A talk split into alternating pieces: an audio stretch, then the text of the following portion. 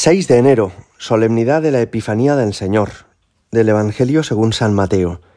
Habiendo nacido Jesús en Belén de Judea en tiempos del rey Herodes, unos magos de Oriente se presentaron en Jerusalén preguntando, ¿Dónde está el rey de los judíos que ha nacido? Porque hemos visto salir su estrella y venimos a adorarlo. Al enterarse el rey Herodes, se sobresaltó y toda Jerusalén con él, convocó a los sumos sacerdotes y a los escribas del país y les preguntó dónde tenía que nacer el Mesías.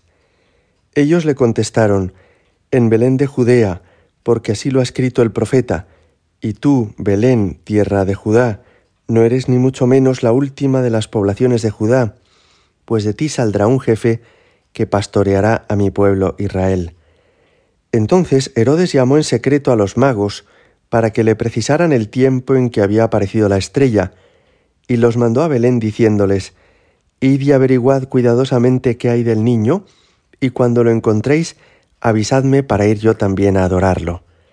Ellos, después de oír al rey, se pusieron en camino, y de pronto la estrella que habían visto salir comenzó a guiarlos hasta que vino a pararse encima de donde estaba el niño.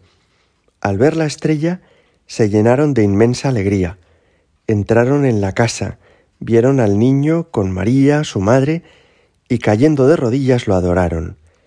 Después, abriendo sus cofres, le ofrecieron regalos, oro, incienso y mirra, y habiendo recibido en sueños un oráculo para que no volvieran a Herodes, se retiraron a su tierra por otro camino.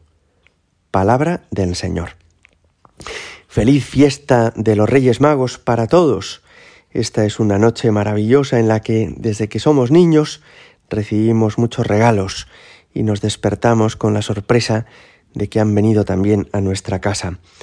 Pero además de ser una fiesta familiar y entrañable, es también una fiesta de importancia religiosa, que llamamos la Epifanía, que significa la manifestación del Señor. Porque hasta que sucedió esta visita de los Reyes Magos, al niño Jesús solamente lo habían visto María, José y unos pastores que apacentaban unos rebaños por allí y que probablemente eran judíos como todos los que vivían allí. Los Reyes Magos son los primeros extranjeros que sin ser judíos ni de raza ni de religión han conocido al niño y por tanto este es un momento, es un hito verdaderamente trascendental, cuando la salvación de Dios se abre a las personas de todos los pueblos, de todas las razas y culturas. Es importante también para nosotros porque nosotros ni somos de raza judía, ni tampoco vivíamos en Palestina y profesábamos la fe judía.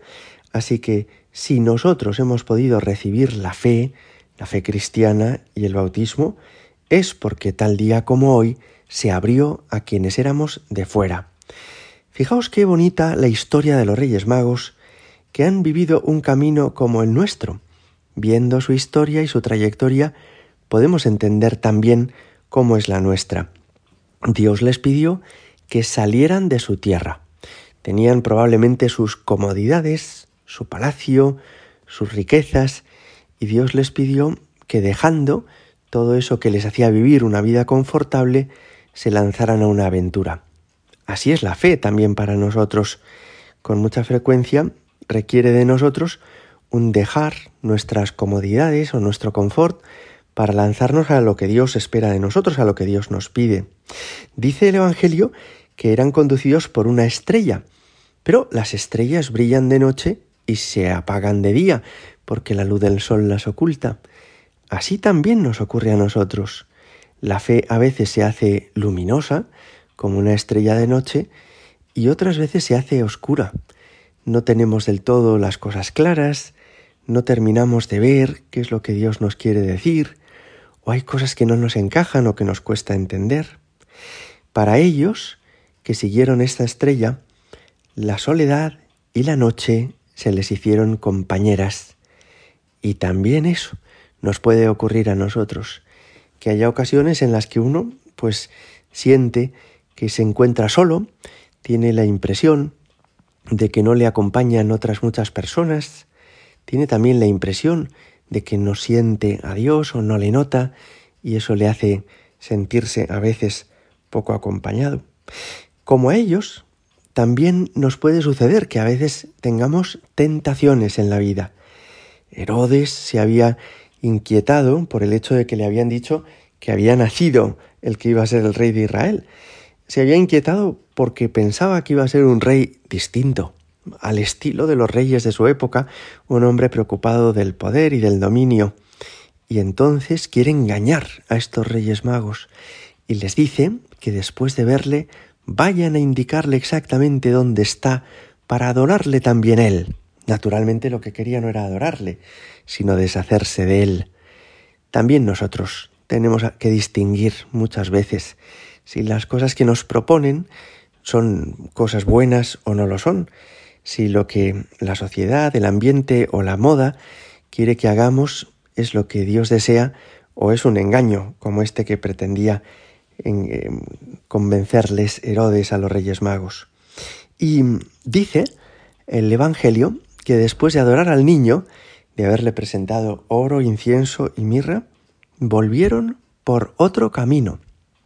Y esto también nos llama la atención. No es solamente que evitaran a Herodes, sino que el contacto con Jesús les hace cambiar, cambiar su manera de ser y de vivir, su estilo, su perspectiva, eso significa que volvieron por otro camino. Ojalá que también como los Reyes Magos, nosotros después de esta Navidad continuemos el año 2022 que acabamos de empezar, pero no igual que los anteriores, sino por otro camino, que volvamos por otro camino, que el encuentro con Jesús en esta Navidad nos ayude a ser mejores, más cercanos al Señor, más buenos con los demás. Gloria al Padre y al Hijo y al Espíritu Santo, como era en el principio, ahora y siempre y por los siglos de los siglos. Amén.